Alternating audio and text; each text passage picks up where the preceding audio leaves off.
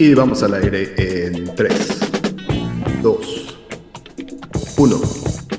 Sean todos bienvenidos a Butaca 416, un espacio donde nos juntamos a platicar de series, películas, documentales y todo lo que alcanzamos a ver en la pantalla mientras nos tomamos unas buenas chelas. Yo soy Josué Carmona, acompañándolos desde la ciudad de Toronto y esta semana me acompaña un compita a quien ya tengo más de 20 años de conocer. No me extrañaría que reconocieran su voz porque tiene muchos años dándole al business de la radio. Él ha trabajado en un sinnúmero de proyectos y es un placer para mí compartir micrófonos con él esta noche. Mi buen Adrián, bienvenido a Butaca 416. Saluda a la bandita. ¿Qué onda, qué onda? Buenas noches. Gracias por la invitación. De verdad me sorprendió porque dije, pues, internacionalmente desconocido, pero se agradece la, la invitación, así que pues espero que esta charla sea amena, pues no solo para nosotros, sino para quien vaya a escuchar este material, que por supuesto, pues espero les ayude a pasar un rato agradable, y pues en el espacio que quieran, ¿no? Porque lo van a poder escuchar en el momento que gusten, ¿no? Exacto, eso es lo bueno, que hay bandita que se va juntando poco a poco aquí al live, ya estoy viendo por ahí al dos, tres banditas que le está cayendo al live y, y, les mandamos un gran saludo a todos ellos,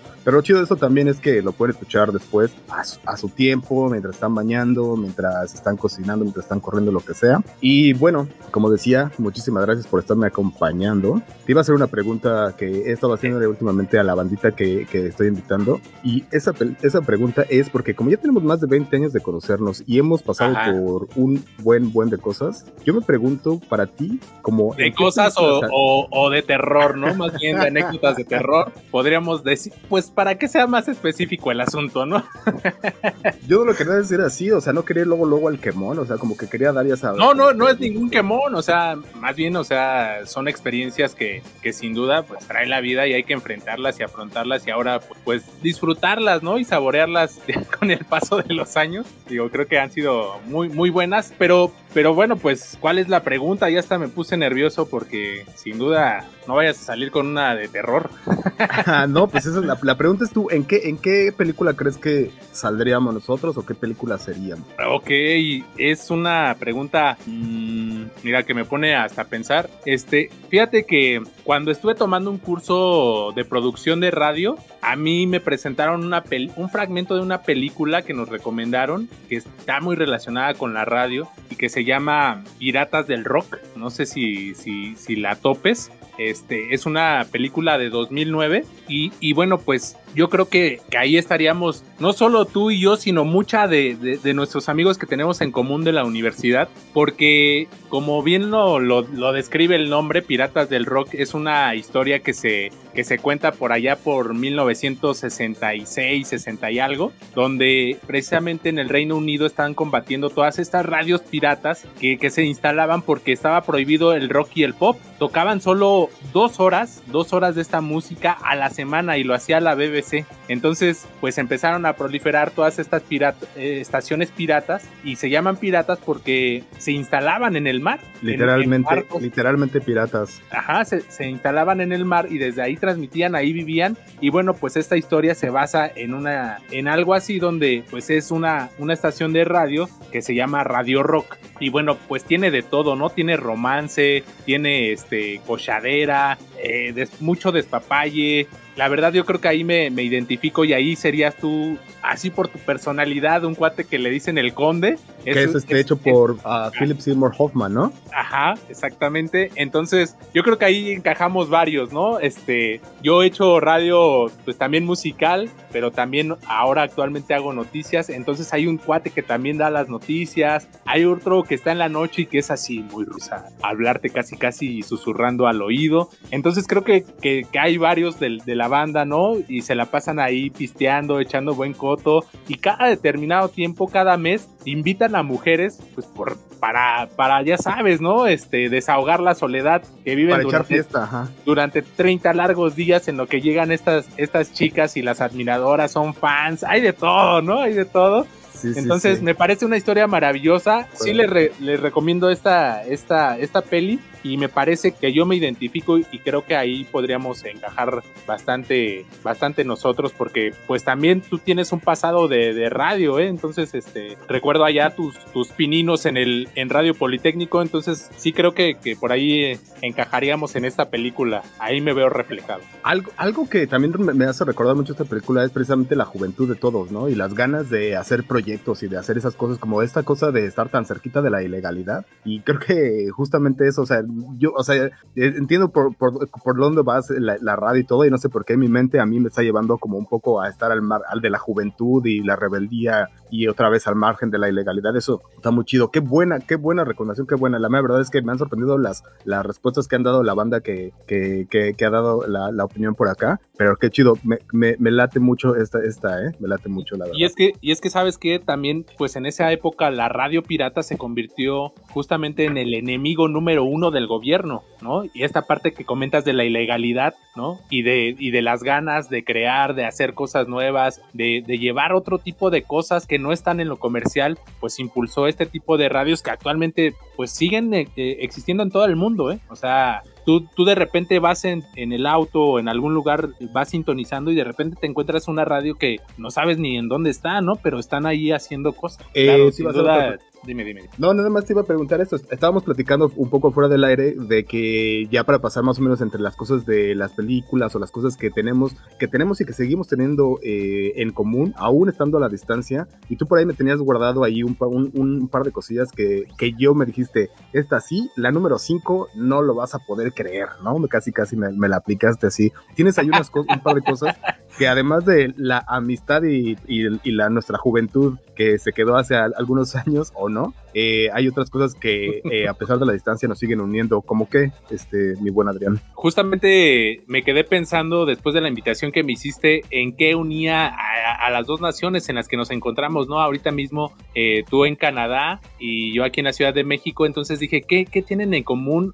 más allá de, de, del asunto político, económico, que, podemos ver a, través del Tratado de Libre Comercio y todas estas cuestiones, ¿no? De, política que, y económicas que nos pueden ya en un mundo globalizado llevar, ¿no? Y, y decir, tienen estas, estas coincidencias estos dos países, ¿no? Pero me quedé pensando en lo natural y donde precisamente no existen las barreras. Eh, justamente hace unos días vi un documental sobre la mariposa monarca que hacía este larguísimo viaje, ¿no? Desde Canadá, desde el sur de Canadá hasta México, ¿no? Y, y cómo se han hecho grandes esfuerzos para conservar este, este bichito que, tiene esa capacidad de, viajar tantos kilómetros y de sobrevivir, ¿no? De, de, ser una generación específica la que sobrevive tanto tiempo para poder llevar a cabo la otra generación y así cada año, este, pues tener este espectáculo maravilloso en los bosques del Estado de México y de Michoacán, ¿no? Entonces dije, en la parte natural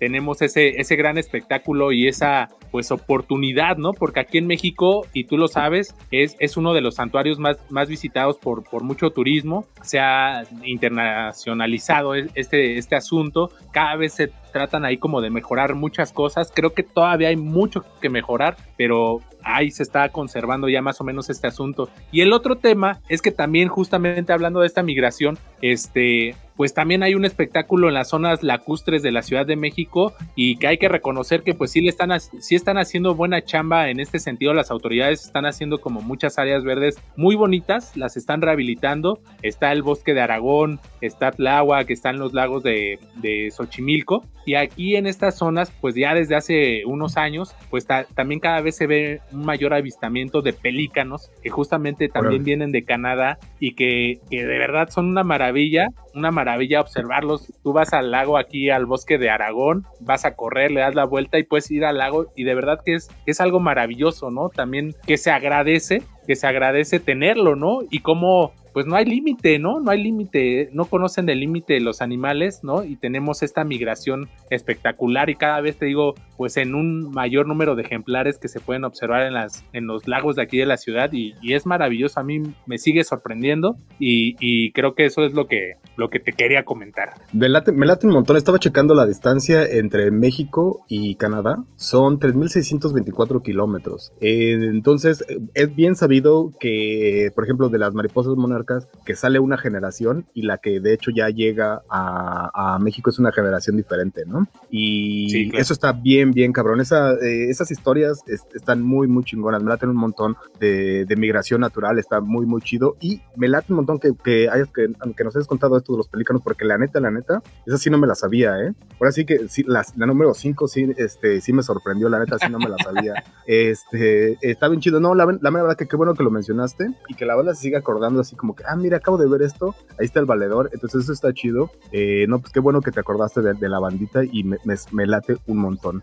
Pues no sé, ¿qué te parece si ya entramos ya de lleno con eh, unas recomendaciones que tenemos y que queríamos dar? Porque va a estar bueno, esto, esto se va a poner bueno. Este, pero mira, la primera con la que quiero empezar, usualmente el programa lo empezamos con un rant y es una película, una serie o un documental, algo que, que hayamos, que haya o que hayamos visto, que, que yo creo que no la vi, para, recomendar, para decirles no la vean. Y esta eh, es Cobra Kai, la temporada 4 en específico, que, eh, que está en Netflix y que es un spin-off de la película que muy seguramente tú llegaste a ver, que se llama Karate Kid. Esa película, yo no sé si tú te acuerdas, pero yo no sé por qué he estado, he estado pensando mucho últimamente en esto del, este, de cómo funciona el tiempo en nuestras mentes. Por algún motivo, yo hubiera creído que esta, esta película salió como cuando yo había tenido como unos 6 años que y en realidad estoy, estaba totalmente equivocado porque salió en el 84, que fue exactamente el año en el que nací. Pero obviamente yo no la vi hasta ya años después, donde todos éramos karatecas. Pero lo que me sorprende es que cuántos años. Oye, ¿y si te ponías la, la, clásica cintita? O sea, si te sentías Daniel.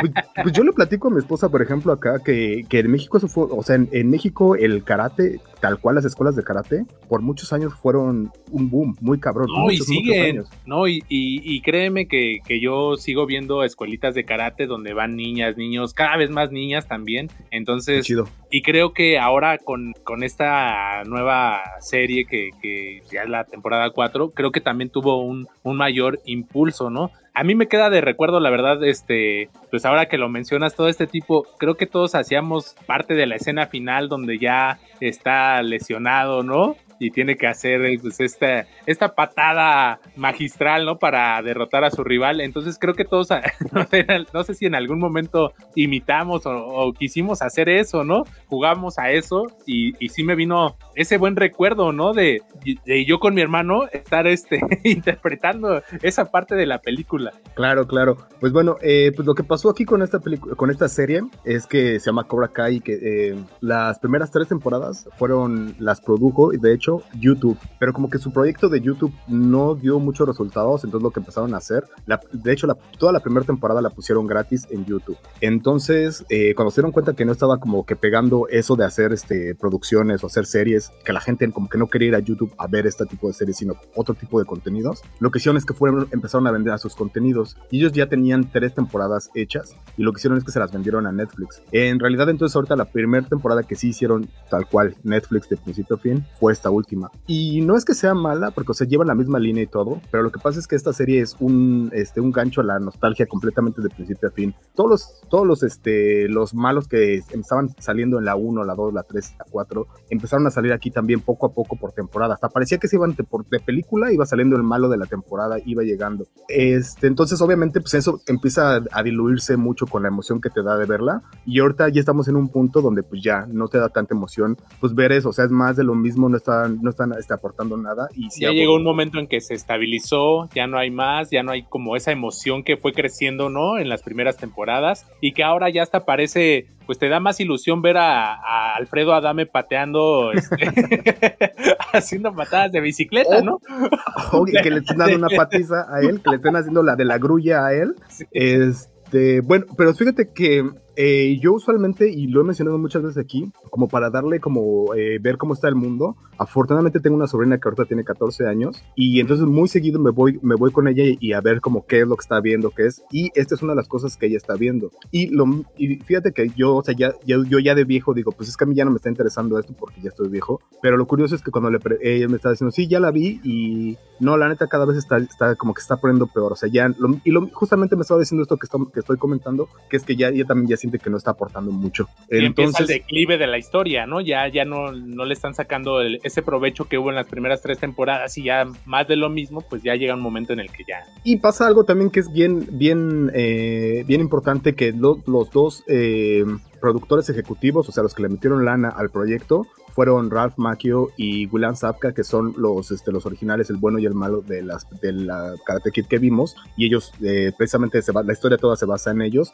ellos son los que le metieron varo, entonces ellos tienen mucho, mucho, mucho, salen mucho a cámara, o sea, y, obviamente, ¿por qué? Pues porque fueron los... Y Pero, los protagonistas, ¿no? Al final también. Exacto. Eh, entonces, esta fue, esta fue la primera que fue medio el rant. Yo la verdad no la recomiendo. Ahora te voy a decir la verdad, si sale la temporada 5, me la va a terminar chingando también. O sea, por mucho que me queje, la verdad es que ya ahorita ya estoy bien enganchado, ya este, ya no la dejo, ya ahorita ya no la dejo. Pues sí, digo, al, final si, si no, no, no termina siendo una temporada tan buena como las anteriores, pues te quedas con esas ganas de seguirla viendo, por lo mismo que ya comentábamos del pasado, de, de, de este anhelo que, de, nuestra infancia que, que, crece cada vez que, ves una escena, ¿no? De, de Karate Kid, ¿no? Ahora, pues ya como Cobra Kai. Exactamente. Entonces, pues eso fue Cobra Kai, ya está ahí, ya sabrán ustedes si la echan o no, si la quieren ver o no. Si se quieren echar ahí un brinco y un clavado a la nostalgia, denle. Eh, para los, los jóvenes, eh, lo que está pasando en esto es que eh, estos, dos, estos dos que ya pasaron más de 30 años,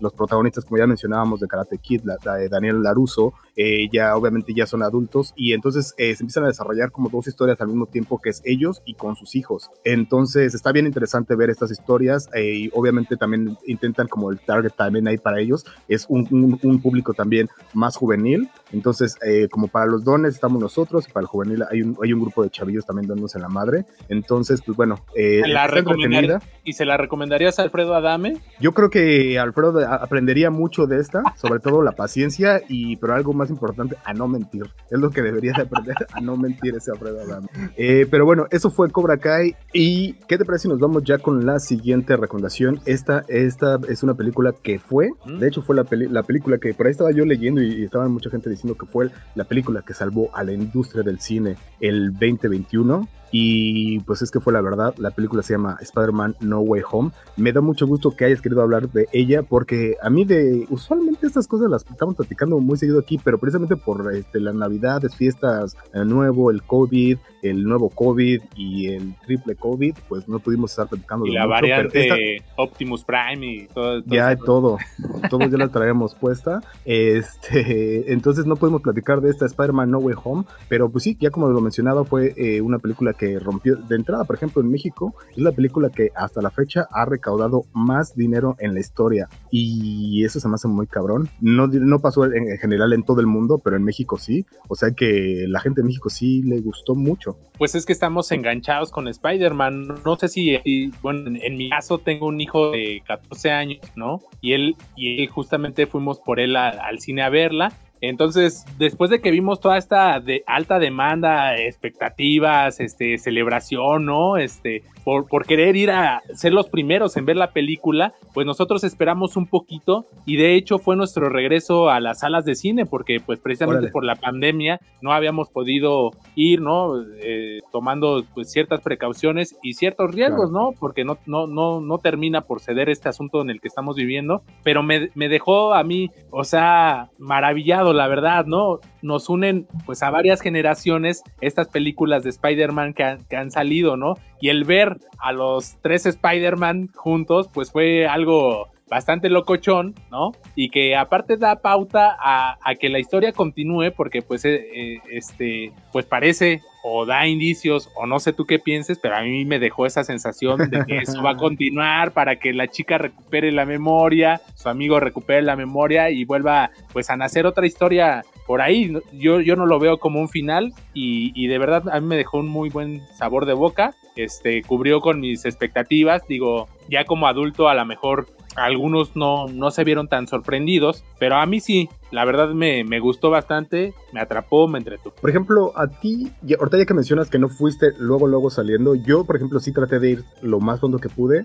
porque sabía que iba a haber spoilers y, la, y lo logré. O sea, yo me aventé todo eso que dices de los, de los tres Spider-Man, por ejemplo. Yo sabía que era un rumor bien, bien fuerte, pero yo como no había leído literalmente, o sea, no había leído, puse todos los candados que pude a, las notas y a todo eso. Y sí, cuando llegué, o sea, yo para mí sí me, sí me sorprendí al ver a los Spider-Man saliendo. Eso fue una cosa bien chido. Y de los otros, ahorita ya, ya, ya estamos en una buena etapa de los spoilers, pero bueno, esa era mi pregunta. Mi pregunta es como, tú, ¿qué tanto te tardaste como para irla a ver? Y si no te, no te, no, te apabullaron los spoilers antes de verla. No, claro, digo, creo que, que el mayor eh, de, esto que comentas, el mayor spoiler que, que, estaba circulando en redes sociales, pues era este donde aparecen los, los, los Spider-Man señalándose, ¿no? Este, incluso eso yo lo, lo debatí con mi hijo, ¿no? Y le dije, nah, pues eso qué, ¿no? Eso no, no van a salir, ¿no? Yo, yo, este, pues llevándole la contraria, ¿no? Eso no va a suceder. no, pues. No, y luego los morritos les encanta. Esta parte para engancharlo, ¿no? no, ¿cómo no? Que no sé qué, sí, sí va a pasar, ¿no? Entonces generamos esa expectativa y al final, pues sí, digo, aunque ya teníamos esa idea de que eso en algún momento de, de la historia que se estaba contando iba a pasar, pues este, a mí me dejó sorprendido y además te pone a debrayar, ¿no? Porque esta parte del, multiverso, ¿no? De, decir, ay, hay, hay tres dios más, ¿no? no sé cuántos más yo, ¿no? Este, a mí me parece algo bastante debrayado, pero sí, sí te pone a pensar porque yo, yo también creo que en todo este gran universo, pues no somos los únicos, ¿no? No es la única forma de vida que hay. Y digo, a lo mejor no somos los mismos, pero pero alguien se debrayó y dijo, pues sí, mira, en estas dimensiones existe y pasa, ¿no? Creo que, eso, a, eso a mí me, me, fascinó, porque me, me, ayudó o despertó esa parte de mi imaginación para debrayarme y pensar en, en este asunto de que no estamos solos y que, que pueda haber pues otros yo en otras dimensiones, ¿no? Entonces eso, eso a mí me, me, late, esa, esa parte de, de, la historia. Yo lo que he estado pensando igual es que fue toda una, como una rueda de la fortuna de, de las emociones, ¿no? Porque ya lo dijiste tú, te sorprende con esto de los Spider-Man, pero también hay muertes que son muertes muy queridas. Cuando, como dices tú, al final se queda en un continuará, las cosas que en las que se salvan personajes que queríamos que se salvaran y eso está bien chido. Pero por ejemplo, a mí una de las cosas que más, más creo que más emoción y no de, que me emocionó, sino que más emociones me causó fue, por ejemplo, sí ver a la, soledad del Spider-Man, ya cómo se, cómo se queda, eh, eh, esa soledad y ese no saber qué hacer, con quién irse o como dices tú, que da para más, que obviamente ya Tom Holland ya está súper anunciadísimo, ya están que eh, va a haber tres películas más, ya dijeron, entonces podemos esperar que sí vaya a haber más de ese drama, pero creo que a mí me pegó un montón esa parte de los sentimientos y de, cómo se maneja esa parte en la película, de mis cosas favoritas también. Sí, es que creo que justamente el despertar ese tipo de cosas como seres humanos estamos acostumbrados a socializar. Imagínate que de repente, de un momento a otro, por salvar una situación, ¿no? Eh, pues tengas que decidir alejarte de quien más amas, ¿no? Y en este caso es su novia y, su amigo, ¿no? Porque pues también en este vínculo de amistad pues se, genera pues amor, ¿no? También porque claro. hay, es, el amor no, no se puede eh, ver en una sola dimensión, ¿no? Como nada más de, de pareja, sino pues hay amor hacia, hacia pues seres humanos, ¿no? Hacia otros, otros seres. Y, en este caso, pues sí, digo, yo ahorita la verdad no, no lo había visto tanto, tan así. Tu análisis me lleva a, sentir esta parte de decir, pues sí, es que muchas veces cuando nos enfrentamos con la soledad es cuando te vas descubriendo, ¿no? Te vas descubriendo como ser humano quién eres y incluso a, a saber si te puedes soportar, ¿no? tú mismo, si puedes convivir contigo mismo,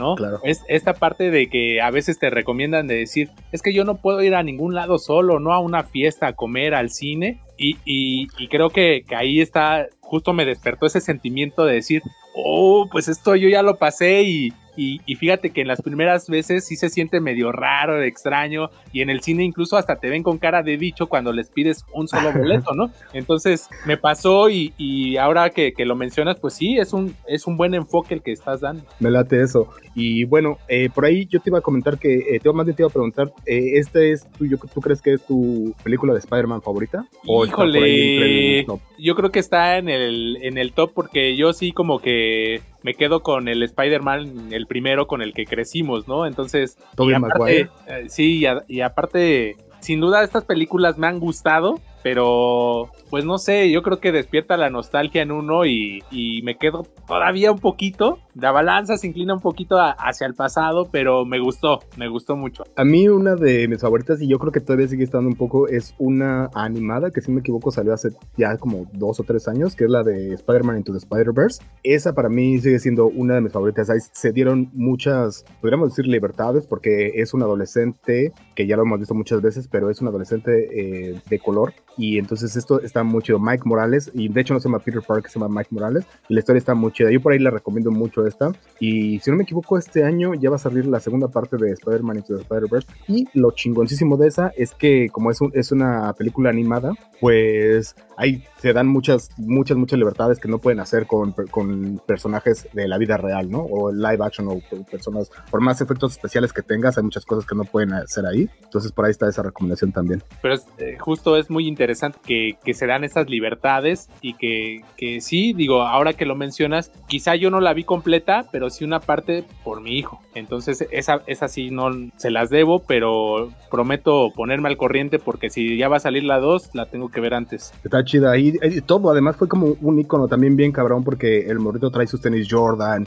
y, o sea, hay lo mismo, también es un montón de emociones, la familia y todo, la pérdida, hay cosas que se tienen que ver ahí que está muy chida, que ya hemos visto, eh, porque esa historia de, de Peter Parker y de Spider-Man y ya la hemos visto muchas veces, pero aún así, contándola de un modo diferente, siempre nos, nos, nos aporta algo bien chido. Entonces por ahí queda eh, Spider-Man No Way Home, es la, esa sí la recomendamos los dos, me parece. Sin duda. queda ahí. Eh, ¿Qué te parece? Nos vamos ya a la siguiente. Esta ya vamos a entrar un poco a la parte del suspenso. Es una serie. Es una serie que se llama Archivo 81. Esta película de Archivo 81 o Archive 81 eh, se trata de un chavo que se dedica a restaurar y archivar cintas de video viejas y o dañadas y él le encargan una chamba que lo lleva a, estar tratando de resolver un crimen que tiene que ver con una muy, muy misteriosa desaparición de que pasó hace muchos años de una, de una joven directora que estaba grabando un documental en el momento en el que desapareció. Llamada Melody. Melody.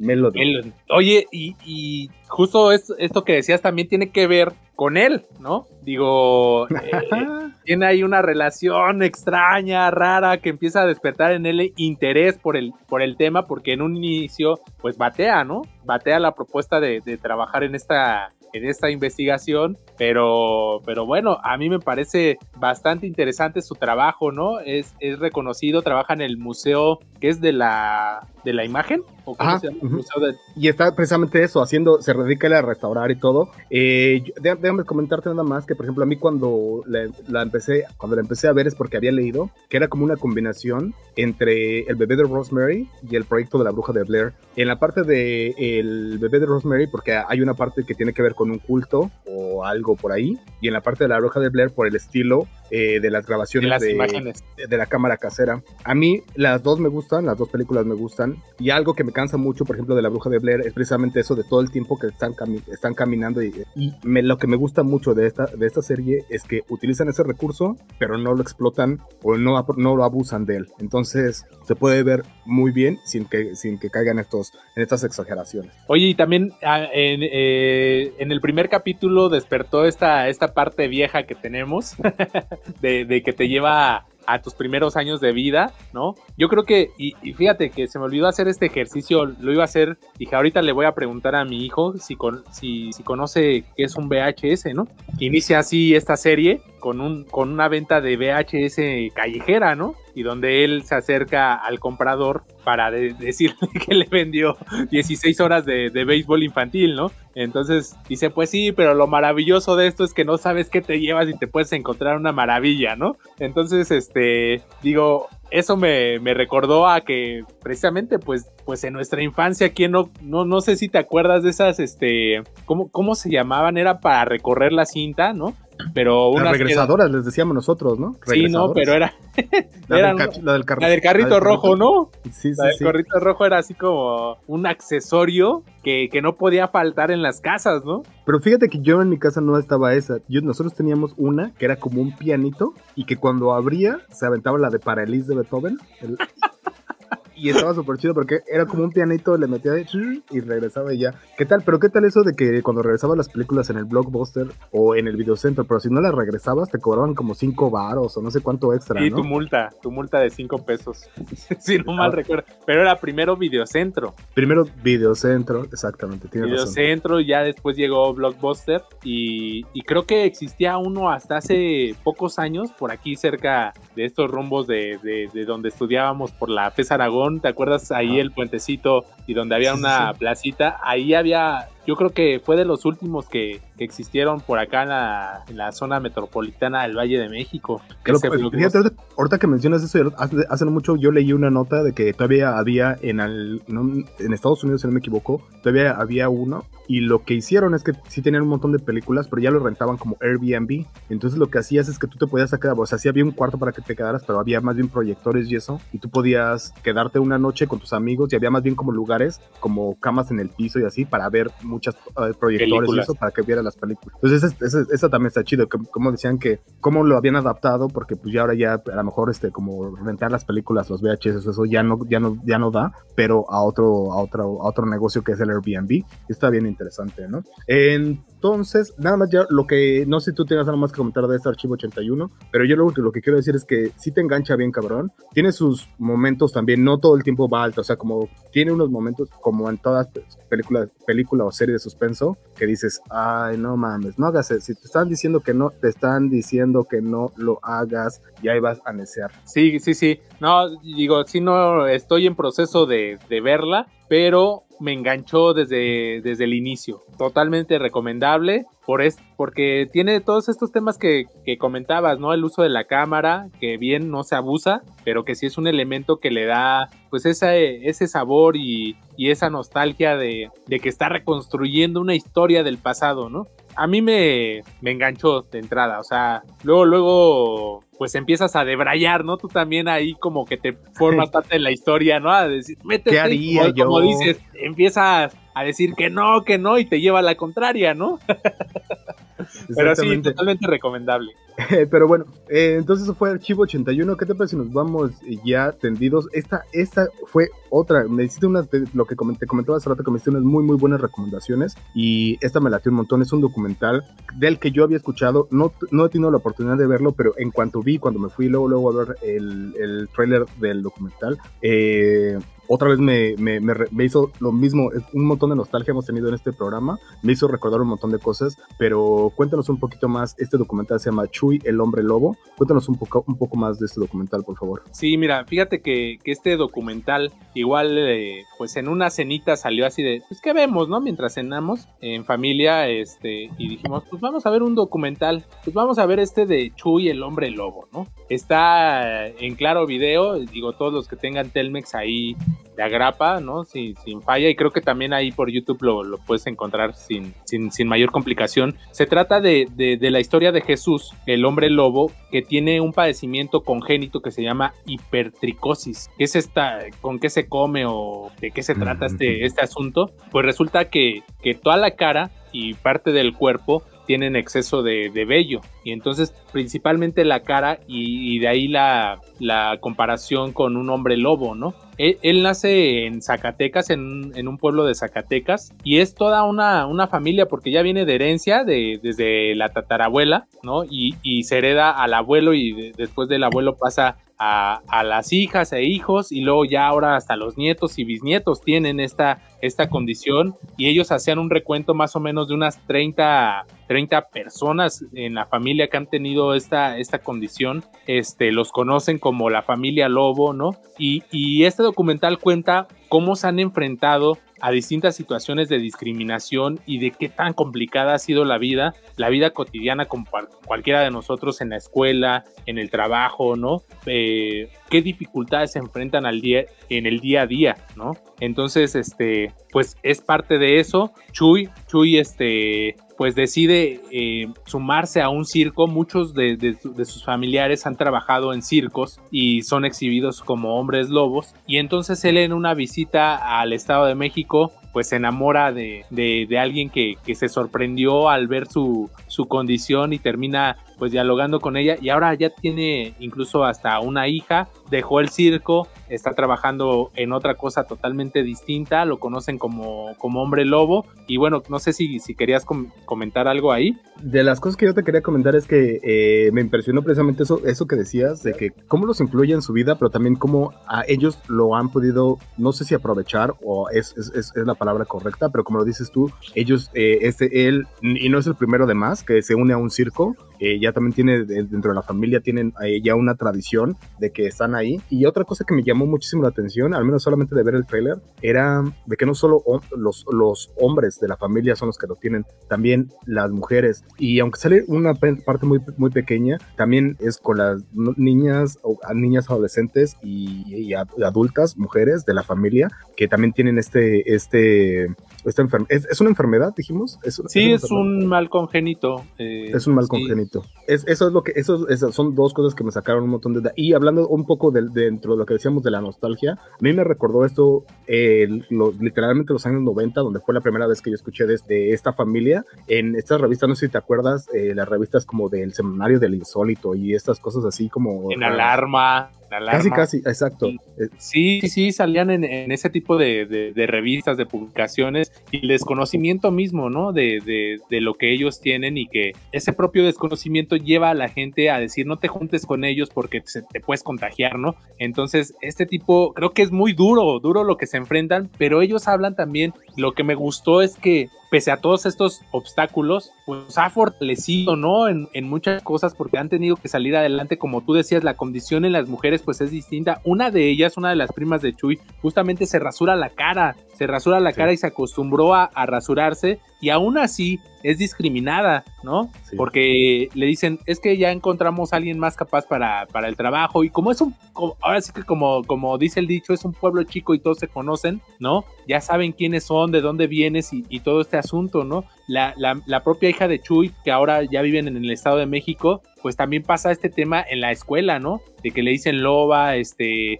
peluda, ¿no? E, este tipo, pues entre los niños, ¿no? Que, que, que, al final, pues a lo mejor como papás luego no tenemos esa conciencia de decir, de, de, de, recalcar lo importante que es respetar a, a, nuestros compañeros, ¿no? Todos somos iguales, ellos dicen, todos somos iguales, la niña eh, me dejó sorprendido con esta condición, ¿no? De, que defiende diciendo, todos somos iguales, ¿no? Me agrada mucho, te digo, más allá del daño que, que, les pueden causar este tipo de cosas, los ha fortalecido. Incluso hay un momento en el que cuenta la esposa del propio Chuy que él se rasuró para pues para quitarse y dar otra imagen por lo mismo, ¿no? Porque pues inmediatamente en la calle se les quedan viendo, llama la atención, ¿no? Algunos pues sorprendidos y algunos otros pues así como, como poniendo un alto. Y, y él decía que cuando se rasuró su hija estaba más pequeñita y le decía, ven, y no lo reconocía, no, yo quiero a mi papá, esto papá, no, no, no. Y pues de ahí ya dejó de, de, de hacerlo, ¿no? Y, y, aceptó su condición este, uno de sus primos trabaja en, California, en Estados Unidos, igual en un circo, otro en, Baja California, en un circo. Como dicen, son tradiciones de, de estos, ¿no? De, de tradición circense, porque el abuelo trabajaba en un circo, ya, y, otros pues se han ganado la vida y han obtenido sus estudios, pues, pues de, otras maneras, ¿no? En otros trabajos. Tiene Chuy otra hija de, de allá en Zacatecas, a la cual ve muy poco, ¿no? Y que también se ha enfrentado a este tipo de problemas, pero, pero ella cuenta ahí también que tiene a su novio, o sea, este, creo que, que la parte que me gusta y que me, que me interesó mucho es que, que más allá de verse afectados por este padecimiento, lo aceptan, lo hacen suyo, lo hacen propio y salen fortalecidos. Eso eso, me agradó, me, parece una historia fabulosa y que, como decíamos, está ahí conocida, ¿no? Desde hace muchos años, pero ahora con este documental que, que, lo hace Eva Aridgis, este, presenta la vida de toda esta familia que, que, padece hipertricosis, que es esta condición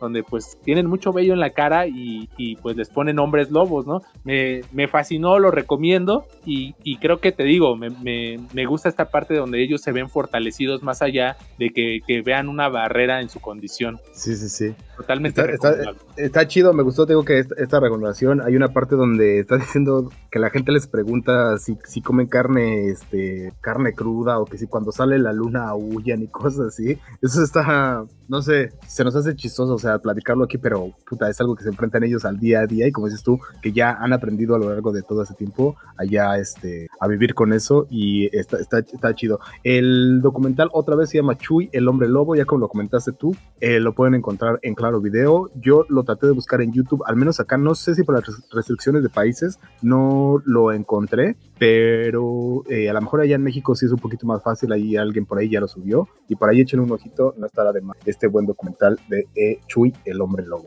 ¿Y qué te parece si nos vamos a la siguiente recomendación? Esta es una serie que al, al, menos yo estaba viendo en, en, en, HBO, se llama Station Eleven. Está bien chida esta, esta serie porque hay, hay temas en esta serie que a mí me gustan un montón. Los mundos post-apocalípticos es una de mis cosas favoritas de ver, ya sea en películas, o sea, que Mad Max, que The Road, que todo este, tipo de películas, Blade Runner, este, estos mundos futuristas, futuristas que están como acabando. Eh, para mí, a mí me gusta mucho ver este, todo este tipo de series, películas, eh, libros. Me laten un montón de saber cómo es que la gente se imagina eh, el futuro y sobre todo el futuro cuando está valiendo madres, ¿no? esto está bien interesante. Dos, es que el mundo en esta, en esta serie se está acabando porque hay una epidemia. entonces, yo no sé si, si, yo no sé si a ti te suena como, como que como que alguna vez has escuchado de algo que una epidemia que le dé todo, en todo el mundo y que afecta a todo el mundo, ¿no? O algo así. Híjole, este, creo que, que ese es un tema que, que, me enganchó de inicio porque dices justamente la historia de esta este final apocalíptico, ¿no? Que, que se trata de explicar en, en, esta, en esta serie, pues me atrapó de inmediato por los tiempos en que estamos viviendo, ¿no? Y que es una pandemia de gripe que surge en Asia también, ¿no? Que está basada esta serie en un libro, ¿no? Que se escribió no hace muchos años, ¿no? Y que dices, parece que lo escribieron en el pasado con el que estamos viviendo, ¿no? Entonces a mí... A mí no me engañan. Sí, digo, no, no, no, no, esto lo acaban de escribir y esta, y esta parte, como tú dices, ¿no? De, de describir cómo era el mundo y cómo después de una eh, apocalipsis, ¿no? Termina siendo otro totalmente diferente, pero esta, esta serie te cuenta pues precisamente cómo era el pre-pan, ¿no? El pre-pandemia y el post-pan, ¿no? Y ahí hay una división muy, muy locochona, ¿no? Sale como, como uno de los este, actores principales, Gael García, ¿no? Este, te, iba, a preguntar, la pregunta obligada cuando hablamos ya sea de Gael García o de Diego Luna, ¿cuál es tu charolastra favorito? Y creo que Gael, creo que Gael García. ¿Sí? Este, sí, sí, sí. O sea, en una, en una fiestita así de que como que ya, se acabó la fiesta, vamos a un after y hay dos afters, con el Gael y con Diego Luna. Te vas a la de Gael. Sí, sí, sí, sin duda. Me sí, eh, me, me, identifico un poco más, no sé por qué, pero siento que, que ahí como que más despapalle con, que con Diego Luna, ¿no? Tú. Yo, yo también, yo creo que también este, con Gael. Yo creo que sí. Yo siento que Diego Luna malacopea en algún momento y que Gael es más, este, más relajado, ¿no? Siento que, que, que, Gael sacaría más la, la, onda este, fina, ya, o sea, como que los, los, los, vinos finos de acá, de que, mira, puedes dar a probar este, ya sabes, este, este tequila reserva 62 de no sé qué, ¿no? Con, algo así me lo imagino. ¿no? De, de, oro, ¿no? Algo así. Este, no sé por qué me lo imagino así, pero eh, sí, no, tienes razón, hace un papel y además es un papel buenísimo. Eh, algo de lo que de lo que estabas mencionando también es de que cómo se cómo se imagina en el futuro. Algo que me gusta mucho de esta serie y que ojalá que así fuera, o si es que se acaba el mundo, digo, es que el mundo del futuro en el mundo del futuro existe el arte y justamente en, dentro del arte eh, es donde, donde va llevando mucho que tiene mucho que ver eh, en esta serie. Es bien, bien interesante. Por ahí, eh, más que nada, la historia se va, se va, la van llevando dos personajes principales que se encuentran por, digamos, por casualidad justo cuando esta pandemia, pandemia está empezando y cómo ellos van a sobrevivir. Y de repente se empieza a dividir ya como el, el timeline se empieza a dividir en dos y estar, ya estás viendo de repente en algunas imágenes el futuro y en algunas imágenes, digamos, el presente o donde empieza, donde empieza la historia, que es precisamente donde empieza la pandemia. A mí me gustó mucho esta parte que comentas del arte, ¿no? Vamos a decirles de qué se trata, de la sinfonía viajera y de esta parte donde pues también llevan el teatro, ¿no?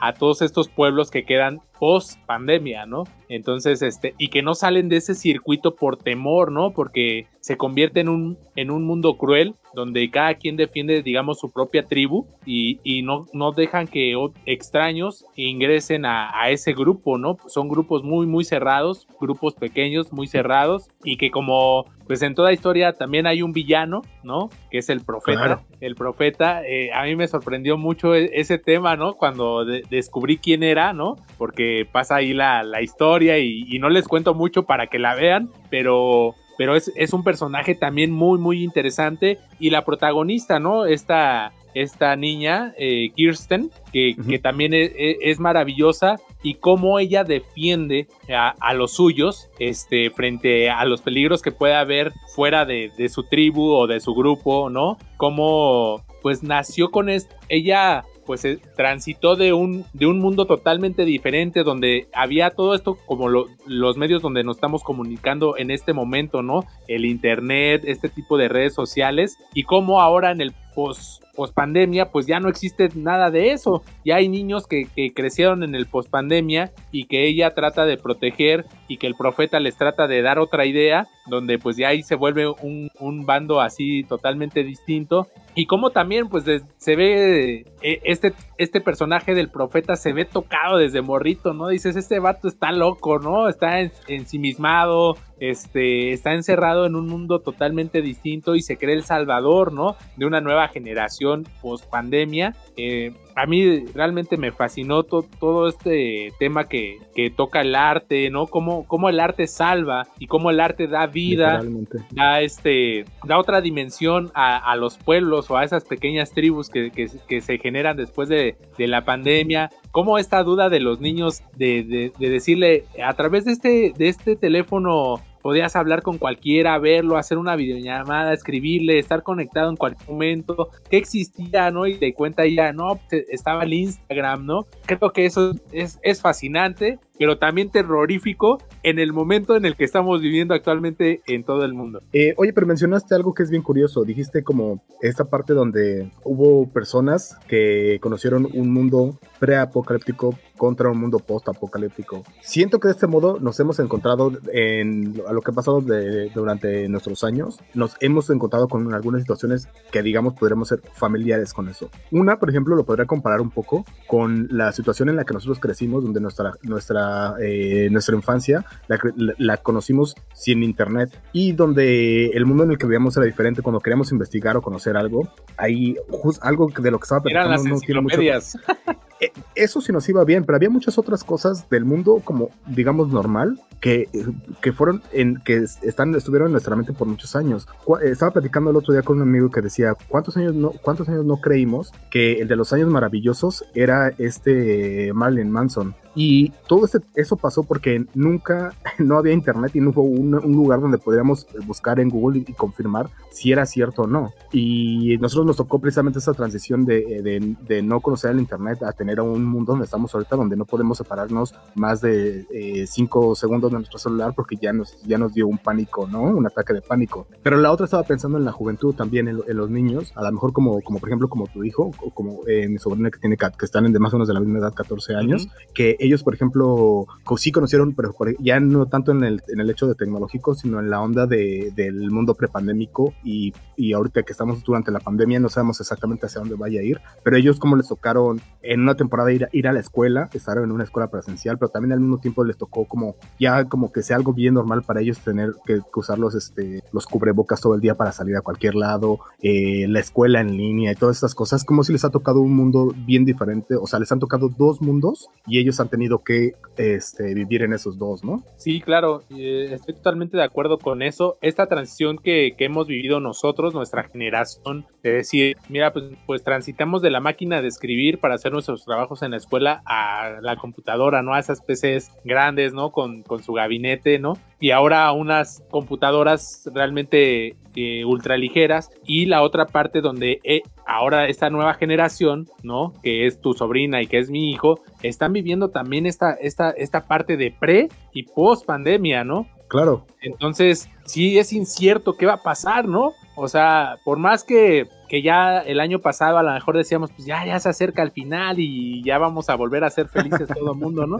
Y llega Omicron, ¿no? Y, y te dice, pues, ¿qué crees que no? ¿No? Entonces, este, sí creo que, que, esto también los, los, va a marcar y es muy interesante esta serie por este tema, porque te digo, a mí me enganchó quizá por el momento que estamos viviendo, pero también dices, híjole, pues, pues sí da miedito porque dices, imagínate que se llegara a acabar todo tal y como lo conocemos actualmente, ¿no? Ese miedo, pues como ser humano y, y como desde las primeras civilizaciones ha existido, ¿no? Nosotros luchamos por sobrevivir, ¿no? Por, por seguir y que ahora esté presente esto y que, que este, esta serie que, que, acaba de terminar hace, hace no mucho, ¿no? El último capítulo lo estamos comentando ahorita, pues viene a recordar todo, todo, todo lo que estamos viviendo. No es la misma dimensión, obviamente, pero te pones a pensar que esta, esta gripita, como aquí muchos en México le llaman, pues ha cobrado miles y miles de muertes, ¿no? Sí me parece muy interesante y nada más quería este, agregarte algo que me conmovió mucho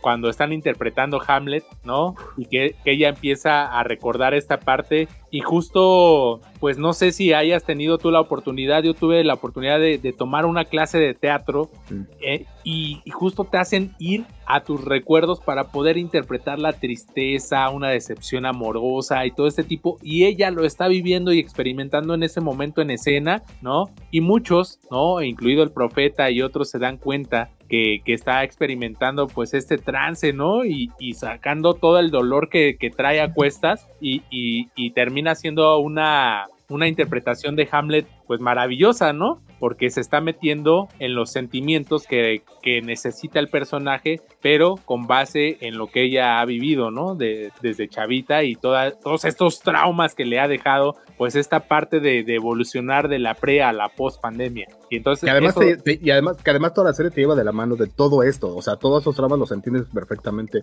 Eh, pero justamente en eso, es a lo mejor mi única queja que podría tener de la serie, es que muchas veces las motivaciones de los personajes siento que no son muy claras. Vas a llegar a un momento donde van a empezar a, van a, empezar a pasar cosas que siento que, por ejemplo, estoy segurísimo que en el libro están bien marcadas y son que muchísimo más profundas, pero que de repente aquí como las toman muy, muy, muy ligeramente, mm, muchas veces pienso que no les terminas de creer a los personajes lo que están haciendo, cuál es su motivación detrás de, de lo que están haciendo, porque precisamente eso obviamente es una serie y no se pudieron clavar como en un libro. M más bien a lo que bueno, no tanto quejas, sino que creo que me dieron más ganas de echarle un vistazo a ese libro. Claro. Que, para ver exactamente cómo desarrollan esas ideas y que es como que siento que mm, a mí se me hace que aquí le faltó algo. Ahí esa carnita, esa carnita ha de estar bien chida ahí en ese libro. Entonces pues ya tenemos por ahí esta recomendación. Entonces, como comentábamos, esta es una serie que se llama Station Eleven. Está en HBO, por ahí la pueden checar. Sí, no, y es recomendable al 100. ¿eh? Esta es una de esas cosas que se tienen que recomendar mucho de HBO precisamente.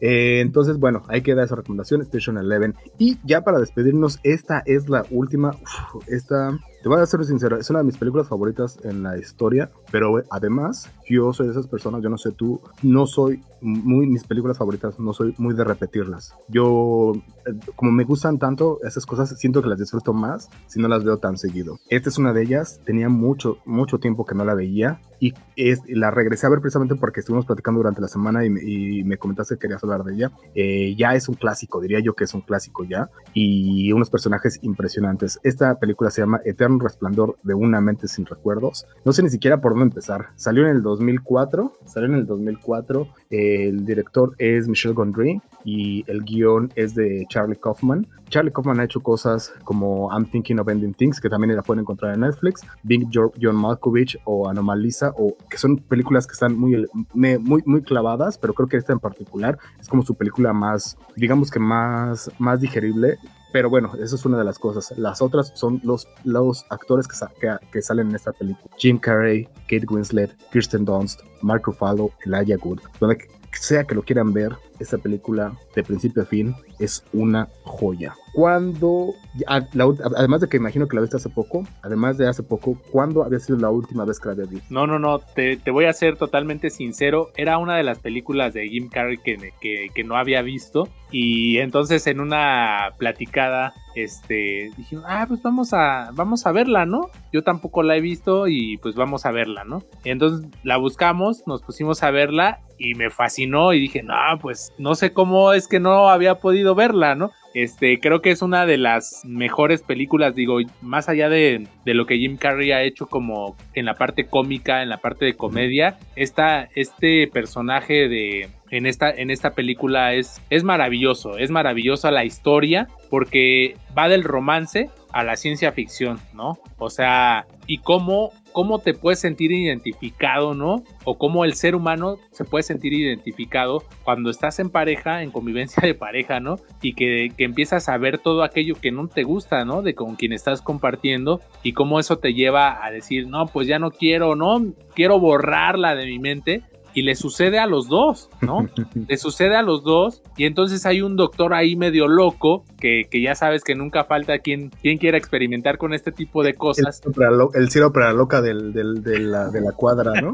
Ajá, entonces la chica, esta Clementine, acude con, con, este, con este doctor para que pues, le borre la, la, memoria y este doctor tiene a sus ayudantes, ¿no? Que a través de unos algoritmos bien locos y, los ponen a dormir, ¿no? Y este... Mapean el cerebro y... y... les van, ajá, mapean el cerebro y le van, este, le hacen una extracción de los recuerdos de esa persona, ¿no? Y le dice que tiene que estar, este, preparado, ¿no? Para, para borrar todo eso. Te borran el disco duro, pues, ¿no? De, de del cerebro. Pero no todo, no todo, unas cosas muy Exactamente. es que, es que, es que justo, justo a eso iba, ¿no? De, de, de que también, eh, digamos que, que va en contra del destino, ¿no? O para quién estás destinado o de tu destino. Creo que, que, esa parte me gusta, aunque todos sabemos que, que, nosotros formamos nuestro propio destino. Si hay cosas que a veces son inexplicables y que en esta película pues pasa, ¿no? Y sucede que le borra la memoria a ella, él se entera, termina haciendo el mismo procedimiento, pero mientras le están haciendo el procedimiento lucha a que no, no se borre totalmente, ¿no? Y al final, pues, pues el destino los lleva a, unirse nuevamente, porque más allá de todo esto, pues te digo, hay algo con lo que no se puede, ¿no? Y, y, hablan de, esta memoria del, del cerebro pero también ahí hay cosas muy interesantes porque sabemos que, ha habido cosas donde dice que el, que el propio corazón guarda recuerdos, ¿no? Y tiene una memoria interna. Entonces me parece muy interesante por todo esto. Está muy debrayado el rollo, pero me no, eres un romántico, eres, un romántico, de esos, de, esos a la antigua esos que todavía suelen mandar flores. Eres tú ese Rosas y poemas, ¿no?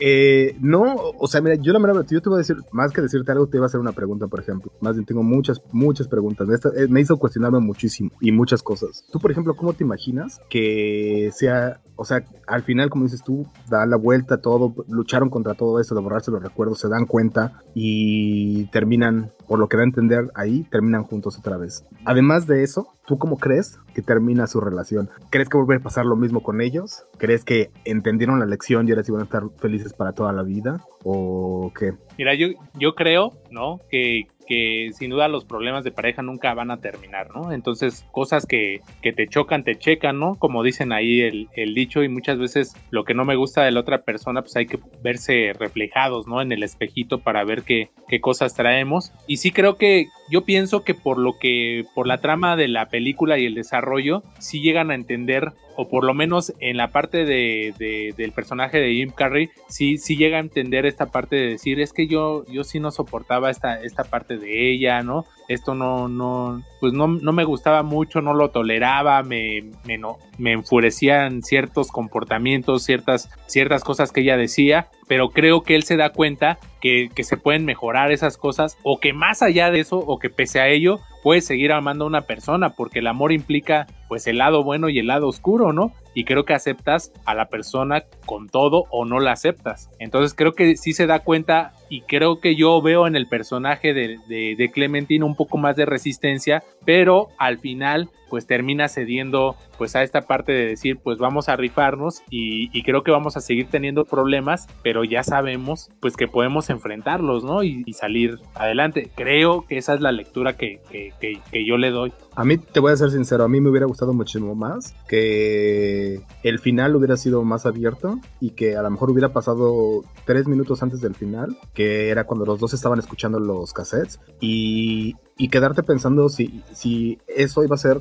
una motivación suficiente para, ya sea para estar juntos o para no estar juntos. Eh, al final de cuentas, los dos habían tomado de, las decisiones de separarse y a, a lo mejor una impulsada por lo del otro y una impulsada por los impulsos locos que tenía a lo mejor, pero no sé, yo francamente, yo te voy a ser sincero, o sea, yo me pongo a pensar en qué estaba pasando ahí y yo sinceramente pienso, bueno, volvieron a estar juntos y al final en, se va a volver a repetir la historia y van a volver a pelearse y van a volver a separarse y como, como yo cuando los vi, a lo mejor es una opción o no. Eh, pero bueno, esa era una lectura que yo, que yo tenía que decir, a mí me hubiera gustado más que hubiera estado un poco más abierto y pensar que, que nos te hubieran, te lo hubieran dejado a, a, nosotros como los, este, como los espectadores de pensar y, y ya cada uno, como dices tú, hacerse final, una ¿no? idea una idea romántica y, ay, sí, obvio, obvio sí van a regresar o, o no, y de hoy o, de, o otras personas decir, pues no, obviamente no, pues porque que, ya se dieron cuenta por qué. Pues yo, yo sí creo que lo dejan un poco abierto, digo, yo, yo soy la, de, la, la lectura que le doy,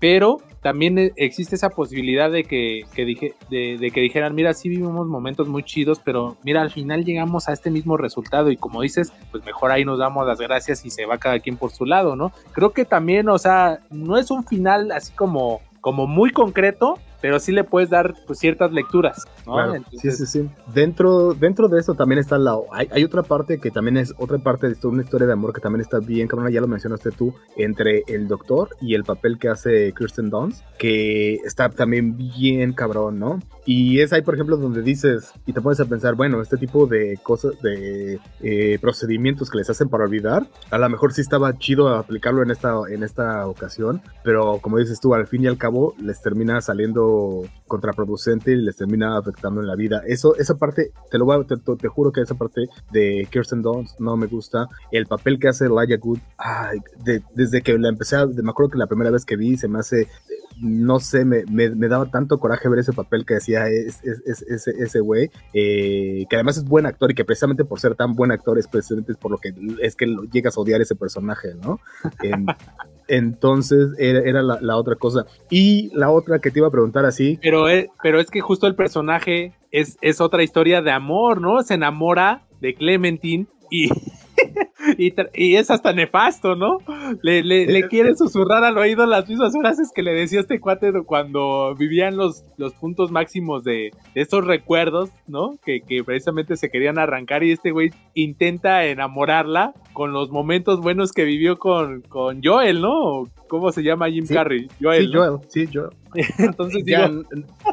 es, sí. no, eh, pero digo que yo creo que ese güey es tan buen actor y le hicieron tan bien esa parte, su parte, el guion está tan bien hecho que precisamente te hace te, tener ese sentimiento de repulsión hacia ese personaje porque sabes que es malo, o sea, sabes que es un hijo de la chingada y sabes. Entonces eso está... Eso que está se aprovechó, ¿no? Que se aprovechó de la situación, de su posición, de su chamba para sacar provecho y, y casi termina pues saliéndole el plan, ¿no? Pero, pero justo hay algo en ella, ¿no? Que también le dice así como que, a ver, a ver, a ver, detente, ¿no? O sea, no, no hay, borra, borraron el disco duro, te digo, te hace entender que hay algo que, que, que es el destino u otra cosa, ¿no? Que, que al final hagas lo que hagas, vas a terminar con alguien, ¿no? En este caso, creo que ahí los lleva por esa parte y, y te digo, no es que el destino sea algo mágico o que, o, que no puedas incidir en él. Pero ahí me, me, da esa idea de, de, lo que están contando. ¿no? Bueno, ahora ya dijimos eso. Ahora te, iba a la otra pregunta que te iba a hacer. Sinceramente, ¿te llegó en algún punto a la mente decir, what, quisiera que esa pinche máquina o ese procedimiento sí existiera para borrar una e, X o Y o esto o aquello? ¿Te llegó, alguna, ¿te llegó a la mente? Claro, sí, yo, yo creo que como seres humanos tenemos malos recuerdos y, y, malas experiencias también, ¿no? O a lo mejor en esta parte de, de, de, amor dices, no manches, pues a lo mejor nuestro primer, nuestra primer gran decepción amorosa es, es la, la que más te duele y, y, de ahí cambia todo, ¿no? Y a lo mejor dirías, pues quiero borrar esta parte, ¿no? Quizá en ese tema y hay y como seres humanos pues también la complejidad que tenemos yo creo que sí podría sí claro lo piensas no y dices pues sí me gustaría que me que me eliminen este archivo no como en la computadora eliminen eh, esta esta carpeta no sí no y y, la otra, o sea, yo me acuerdo, por ejemplo, viendo esta película, obviamente muchísimo más joven, y pues en ese entonces más joven, pues sí decías, puta, pues sí, que, borren la mitad de esto, eso. sí, claro. Eso, eso, eso, ya había sido desde antes, no sé por qué, este, no lo, por qué no, por qué no lo habían borrado desde antes. Pero no sé, me, me, mucho, me gustó mucho eso de ponerlo en, en, la mente. Y la otra que te iba a preguntar, a ver, como dices, que, como dices tú de estos temas que están tocando, ¿cómo sabemos en este momento que en realidad sí existe una máquina y que ya la utilizamos y que estamos donde estamos porque ya utilizamos esa máquina. No, bueno, sí, digo, creo que, que como seres humanos tenemos esa condición, ¿no? De, de, de error aprendizaje, ¿no? Entonces creo que a lo mejor no es como tal la, la, computadora y, este casco que le ponen para borrarte el disco duro, pero sí creo que es la experiencia de, de, los errores que como seres humanos cometemos al día a día y aprendes o aprendes o, o, sigues tropezando, ¿no? Con la misma piedra. Ahora un poco más preparado, como dice el meme, ¿no? Ya el ratoncito con un casquito, pero vas a la misma trampa, ¿no? Pero justo esa a lo mejor esa es mi queja, que digo, pues chingao, o sea, si ya te habían tenido la los dos, habían tenido la oportunidad de haber aprendido precisamente de sus errores y ya habían tomado las decisiones que habían tomado, es ahí que a lo mejor tengo que otra vez mi queja de decir, ¿por qué chingados? Ya tienes toda la información de ahí de por qué no estás con esta persona. Obviamente sí, o sea, lo que ellos dicen y por lo que te das cuenta, lo que a ellos les borran no son las malas experiencias. En realidad lo que a ellos les borran son las buenas los buenos recuerdos claro está eso, es lo que a mí se me hace así bien cabrón y que me, explota la cabeza de decir obvio o sea no te están borrando esto porque la pasaste mal al contrario la pasaste tan bien que eso te hace tener mm, los recuerdos que te hace. un sabor amargo porque no estás con esa persona, ¿no? Exacto. Y pues ya, ¿no? Creo que sí existe esa maquinita, ¿no? ¿Cómo era la de la ñora, el meme de la ñora que decía, bórreme ese. Pues ahora con, con la, la, pandemia, este, en lugar de tomarte la temperatura, tenías que decir, exactamente, dele, quiero borrar ese amargo recuerdo, ¿no? No quiero saber nada de él. Imagínate hasta dónde hemos llegado, ¿no? Pero bueno, sin duda es, es, muy interesante la temática que se toca y como seres humanos, ¿no? Eh, combinado con esta ciencia ficción de ponerte el casquito y que a través de una computadora y de, generar mapas y decir, mira, todo esto tiene los recuerdos, va para afuera, e, es, es, muy interesante y más allá de la parte cómica de Jim Carrey como, lo, como yo lo conocía, ¿no? Este, a mí me encantan algunas de sus películas, ¿no? En la, en la parte cómica, ¿no? Creo que pues su hit fue la, la máscara o para mí la máscara es una, pues sí, o sea, dentro de la comedia a mí se me hace algo muy, muy bueno, ¿no? Y que pues, pues, no sé cuántos años teníamos, pero pues también éramos adolescentes o chavitos cuando salió esa... Niños, yo creo que es Ventura, por ejemplo, yo creo que también nos tocó verla a lo mejor en el cine o verla así bien de chavitos, es Ventura. Y, pero yo te voy a ser sincero, yo, yo la mera verdad tengo ahí una cosa con, eh, con Jim Carrey que no me gusta, no, no me gusta, tú dices, es una de las cosas chidas que a ti te late, a mí en lo particular no me gusta este, y no me gusta mucho este, este Jim Carrey. Eh, es canadiense, es, es canadiense Jim Carrey, y no, fíjate que no soy, no soy muy fan de él. A mí la, la verdad sus actuaciones, yo lo entiendo, y él de hecho hace mucho sus personajes, los, los lleva muy, mucho por ahí de la exageración, de las... Y justamente aquí en esta película hace todo lo contrario. Son literalmente a lo mejor uno o dos escenas donde lo llegas a ver ahí como haciendo unos ojos así como exagerados o unas escenas donde como que quiere torcer la boca como está acostumbrado, pero creo que una de las cosas principales es que el, el director lo supo mantener a raya de esas cosas que estaba tan acostumbrado con su comicidad y eso es precisamente de las cosas que se resaltan muchísimo en esta película. Y, da, y, precisamente eso me lleva a, ese reconocimiento porque te digo, lo conocí en la parte cómica y me sorprende con esta actuación que como tú bien dices, lo, lo, lo manejaron de una manera así, este, paso a paso, ¿no? Sin exagerar, este, coherente el personaje, pues, con, con lo que se buscaba contar. Y a mí me, me fascinó. La, la, verdad creo que es el mejor trabajo que, que también le, le, he visto, haciendo a un lado la parte de, de, comedia. Eterno resplandor de una mente sin recuerdos, que por ahí viene de, de, un este de un poemita que es una cita de hecho de Alexander Pope. Que justo sale, sale en la película, ¿no? Esa, ese fragmento. Justamente, y lo menciona y hasta lo mencionan como con un gag ahí, que dicen el, porque se llama el, personaje, la persona que la dijo se llama Alexander Pope, y en, en inglés Pope es, el, es papa. Entonces, por ejemplo, dice el, papa Alexander, ¿no? Y después le dice, mm, no, Eh, no, no, es así, es Alexander Pope y dice, ah, exacto. Eterno Resplandor de una mente sin recuerdos o Eternal Sunshine of the Spoitless Mind del 2004. Sin duda alguna, dos, dos pulgares arriba. Los rifadísima. Rifadísima. no hay pierde en esa. Y bueno, esa fue la última recomendación. No sé si tengas algo más que agregar, ya sea de esta, de esta película o de cualquier otra de las recomendaciones o en general algo que agregar esta noche. no, no, nada más este, pues agradecerte y sí, o sea, creo que de, todas las que tocamos eh, eh, cerramos con broche de oro con esta recomendación que como dices dos pulgares arriba y aparte pues unos aplausos eh, de pie porque me parece una, una película muy muy buena que, que, si no la han visto pueden, pueden checarla y van a pasar un momento bastante agradable y, y, también recomendarles la neta una de mis en el top 10 de mis películas la de Piratas del Rock a mí me, me fascina, la neta. Y como dices, trato de no verla así, ¿no? O sea, la dejo ahí, este, y la he visto quizá la primera vez y después la vi, la he visto quizá, yo creo que una vez más, no, no la he visto más. Ya tienes razón y también tiene ya, no, no sé, a lo mejor unos ocho años la última vez que la vi, pero no sería mal, mal momento ahorita para volver a regresar a ver, a, como dices tú, Piratas de la Radio, Pirate Radio, eh, y la historia de principio a fin también, las actuaciones también están bastante chidas, pues por ahí está, qué bueno, qué bueno que nos trajiste esa recomendación por ahí, y pues bueno, eh, si no hay nada más que agregar, entonces, mi buen Adrián, otra vez gracias por acompañarnos. Eh, por ahí, si la gente te quiere eh, por ahí topar, si quieres saber qué es en, algún proyecto que estás haciendo, algo que estás haciendo, eh, si quieres compartir tus redes sociales. Sí, carnal, este, tu, pues, este, tu OnlyFans. En Facebook. Mira, en Twitter me encuentran como arroba Adrián Radio FM, arroba Adrián Radio FM, Facebook Adrián JA, Adrianja, Jiménez Arredondo. Pues ahí andamos haciendo, pues ahorita justo hace un año había hecho un podcast de que se llama México Chido y Querido. Este, pienso retomarlo ya en, breve y ahí, podremos encontrar cosas de esas. Y en Twitter, pues, pues ahí subo también mis notas y todas esas cosas que luego escribo para, para la empresa donde trabajo. ¿En dónde, precisamente, dónde, dónde, dónde estás este, chambeando? ¿Dónde te puedes escuchar? Porque, o sea, me acuerdo que hace un par, no tiene ni dos semanas, yo creo que estabas, eh, estabas ahí de titular, te quedaste de titular un par de, un, al menos una semana o algunos unos días te quedaste de titular ahí, eh, pero estaba bien interesante estar escuchando las noticias de tu voz. Yo sí, sí, las, las oía y decía, ay, güey, ese güey ya lo conozco. suplencias, suplencias en MBC Radio, mbsnoticias.com, eh, ahí este, es la página de internet, ahí están mis notas pero también ahí se puede escuchar la, radio y aquí en la Ciudad de México en el 102.5 de FM.